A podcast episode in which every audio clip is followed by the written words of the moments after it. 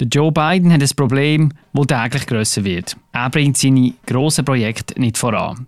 Klimaschutz, Infrastruktur, alles hängt gerade in der Schwebe. Und in den Umfragen ist die Unterstützung für Biden inzwischen recht deutlich zurückgegangen. Nur noch jeder Zweite ist mit seiner Amtsführung einverstanden. Wo ist die Aufbruchstimmung vom Frühling hin? Was macht Joe Biden falsch? Und was bedeuten seine Probleme fürs Land und für die nächsten Wahlen? Über das reden wir in der neuesten Folge von Alles klar Amerika, im USA-Podcast von Tamedia. Mein Name ist Alan Cassidy und ich rede heute mit dem Fabian Fellmann, dem USA-Korrespondent von Tamedia. Der Fabian, muss man sagen, der ist gerade unterwegs in Virginia, wo in zwei Wochen ein neuer Gouverneur gewählt wird. Das ist interessant, weil Virginia ist eigentlich ein sehr demokratischer Staat in den letzten Wahlen, aber eben plötzlich sieht das jetzt nicht mehr so eindeutig aus. Und der Fabian und ich sehen uns hier auch per Video und ich sehe, dass er in einem klassisch tollen US-amerikanischen Motelzimmer ist, wo einem gerade der Geruch vom Teppich in die Nase steigt, wenn man es schon einmal sieht. Sag Fabian, wo bist du genau und wie geht's? Hallo Alan, äh, mir geht es soweit gut, danke bestens. Ich bin da in so einem schönen Comfort Inn, heisst das, mit einem braunen Teppich und der Comfort ist dann da eben nicht ganz so da. Ja, ähm, ja. Mein Beileid, mein Beileid. du kennst es bestens. Du hast die, alle, die Hotels alle auch abgeklappert. Äh, ich bin da in den Bergen in Virginia unterwegs, das heißt Tazewell County da. Äh, bin aber noch unterwegs noch ein bisschen weiter in die Berge. Wahnsinnig schön, äh, Hügel, ähm, der Herbstwald ist langsam bunt. Ähm, aber man, man, merkt auch, es ist äh, nicht ein wahnsinnig einfacher Ort zum Leben und es ist auch nicht ein wahnsinnig einfacher Ort für den Joe Biden. Und zwar, weil die Gegend da hängt von der Kohleindustrie ab. Die Kohleindustrie hat Mühe. Das heisst, die Leute haben Mühe, Jobs zu finden. Die Leute haben Mühe, ein Einkommen zu erzielen. Und es äh, sind viele Kohleminen zugegangen. Die Leute haben keine Jobs mehr. Man, äh, man sieht, dass die Häuser ärmlich sind, zum Teil, sogar sehr ärmlich. Ähm, und in der lokalen Presse ist der grösste Beitrag jeweils, wer das gerade wegen Drogenbesitz äh, verhaftet worden ist. Also es ist ein ganz, schwieriges Leben da offenbar. Und man hört das auch, wenn man mit den Leuten redet. Heute Morgen mit einem Handwerker geredet, mit einem Paris Parker heißt er. Ähm, und man könnte vielleicht gerade daran schlossen, was er sagt. I would like to see a governor elected that is uh, for pro-jobs, brings jobs to this area because we need jobs in Southwest Virginia, and one that uh, will boost the economy in Southwest Virginia. That's what we really need here. So is that the Republican or the Democrat? Well, not sure.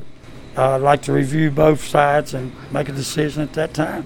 Es sei ihm eigentlich ähm, gleich, wer in Washington am Ruder sei oder auch wer in, wer in seinem Staat am Ruder ist als, als Governor. Hauptsächlich sei eigentlich, dass die Person neue Jobs in seine Region bringt, die eben leidet im Moment.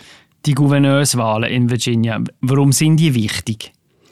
Die Gouverneurswahlen sind wichtig, weil in Virginia sollte eigentlich von der Mehrheitsverhältnis her im Moment der Demokrat gewinnen, der ist Terry McAuliffe. Und das sollte vor allem darum gewinnen, weil Virginia hat städtische Gebiete, nahe bei Washington, dort wird äh, demokratisch gewählt hauptsächlich. Aber in den letzten Wochen sind die Umfragen plötzlich knapp geworden und es sieht so aus, als ob der Herausforderer, der Youngkin, möglicherweise könnte die Wahl gewinnen und das heißt, Demokraten würden plötzlich einen Staat verlieren, wo sie eigentlich müssen im Schlafwagen gewinnen. Und äh, gibt es ja Anzeichen dafür, in welche Richtung es geht? Also sieht man einen Trend jetzt zuletzt? Zuletzt ist es immer knapper geworden. Ähm, in Kalifornien ist etwas Ähnliches passiert vor ein paar Wochen. Dort hat am Schluss der Demokrat haushoch gewonnen, wie er es auch muss. Es gibt Beobachter, die sagen, dass das auch in Virginia werde passieren. Ich selber wage mich jetzt ehrlich gesagt da noch nicht die Hand ins Feuer zu legen, weil es gibt so ein bisschen verschiedene Probleme, die sich überlagern. Demokraten brauchen zum Gewinnen in Virginia die Stimmen der Afroamerikaner. Und die Afroamerikaner sind im Moment äh, ziemlich enttäuscht mit der Demokratischen Partei auf nationaler Ebene, weil sie einfach ihre Anliegen nicht nicht umgesetzt hat, so wie es im Wahlkampf versprochen worden ist.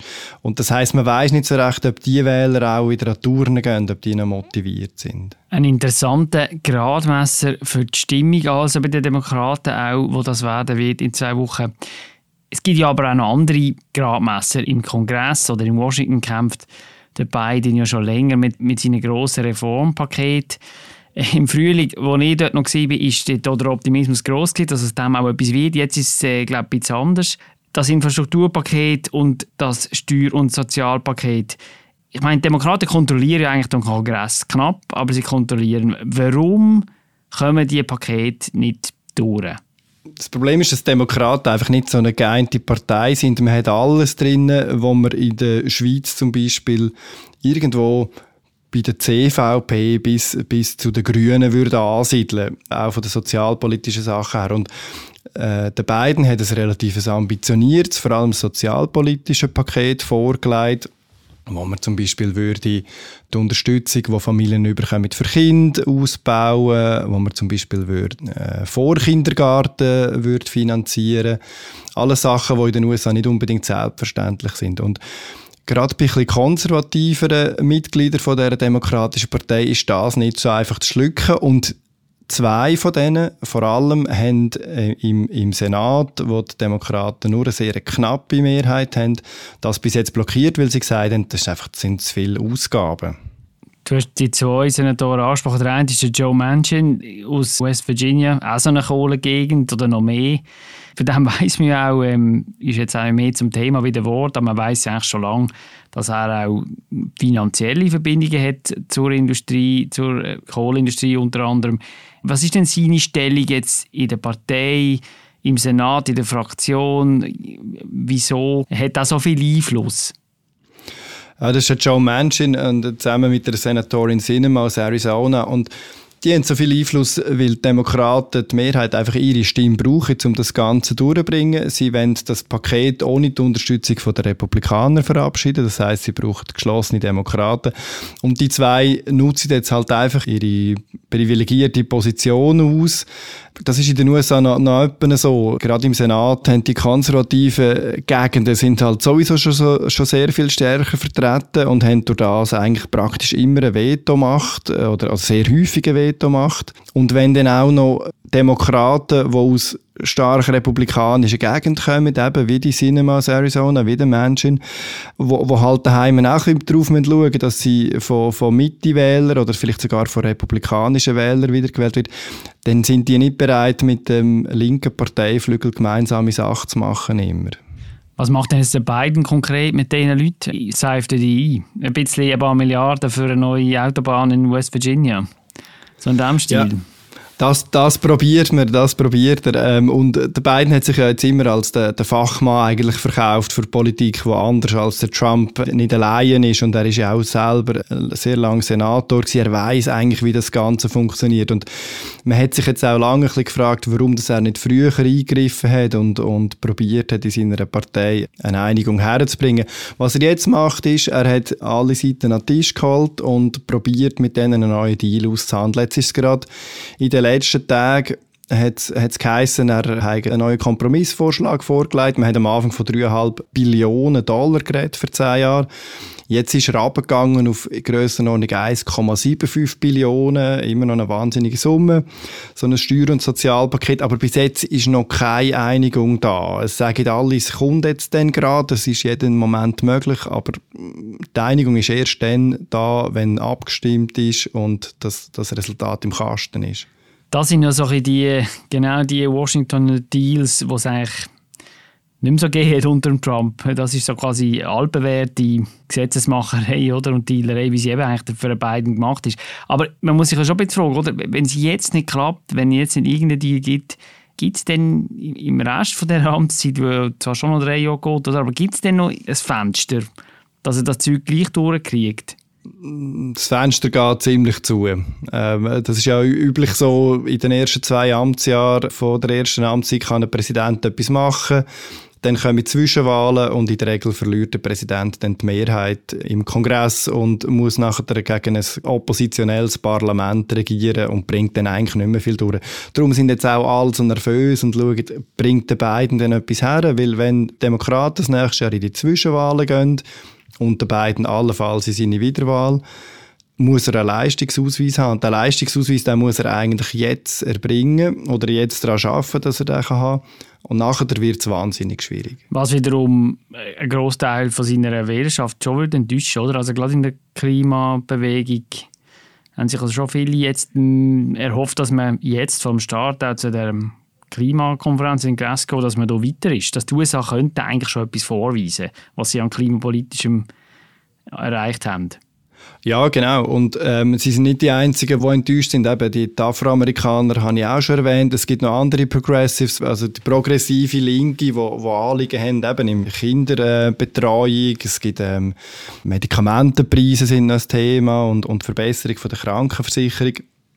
Und man muss auch sagen, der, ähm, der Joe Biden hat versprochen, dass er im Klimaschutz einiges bewegt. Was man jetzt im Infrastrukturpaket aber zum Beispiel sieht, ist, dass auch er halt den Schwerpunkt nicht unbedingt äh, darauf legt, ähm, die Emissionen zu reduzieren und Energie zu sparen, sondern dass halt er auch äh, zum Beispiel darauf setzt, dass man Straßen vor äh, den Folgen von der Klimaschäden schützt, also vor Überschwemmungen zum Beispiel, dass man sie besser ausbaut etc. Und das hat halt schon damit zu tun, dass Energiesparen in den USA nach wie vor sehr unpopulär ist. Benzinpreise sind stark auf, das regt viele Leute auf. Und du hast das in deinen Jahren in den USA auch gesehen. Energiesparen ist da nicht so ein Thema, wie das in, in anderen Ländern der Fall ist, obwohl das Potenzial riesig wäre. Was ist das, Energiesparen? ähm, äh, vielleicht noch gegen Schluss auch, eben die Gesetzesvorhaben, das ist das eine. Grundsätzlich fällt einem ja auf, dass aber jetzt auf demokratischer Seite ja eigentlich sowieso alle sehr pessimistisch sind. Das ist ja so ein bisschen die von «die Midterms gehen eh verloren». Und man fragt sich auch manchmal, ist das auch ein bisschen so eine selbsterfüllende Prophezeiung oder, oder gibt es wirklich konkrete Gründe für den Pessimismus, die auch begründet sind? Wie schätzt du das ein? Es ist ein bisschen wie eine Self-Fulfilling Prophecy, aber nein, es gibt schon sehr konkrete Gründe. Also du hast die Umfragen am Anfang erwähnt, der Biden ähm, steht knapp besser da als der Trump, aber unter den Demokraten von den, von den letzten Jahrzehnten hat der Bill Clinton mal so ein bisschen Schwierigkeiten gehabt, aber so schlecht wie der Biden hat in der Umfrage niemand abgeschnitten. Das ist, das ist schwierig für Demokraten, weil ein zweites Mal länger es nicht, um zu sagen, man sei nicht der Trump und man sei gegen den Trump. Dazu kommt, dass die Republikaner jetzt in den letzten Monaten und Jahren eifrig daran geschafft haben, den Demokraten das Leben noch schwieriger zu machen. Sie haben zum Beispiel die Wahldistrikt Grenzen neu gezogen in vielen Staaten und zwar so, dass es für Demokraten schwieriger wird, zum Sitz gewinnen oder halten.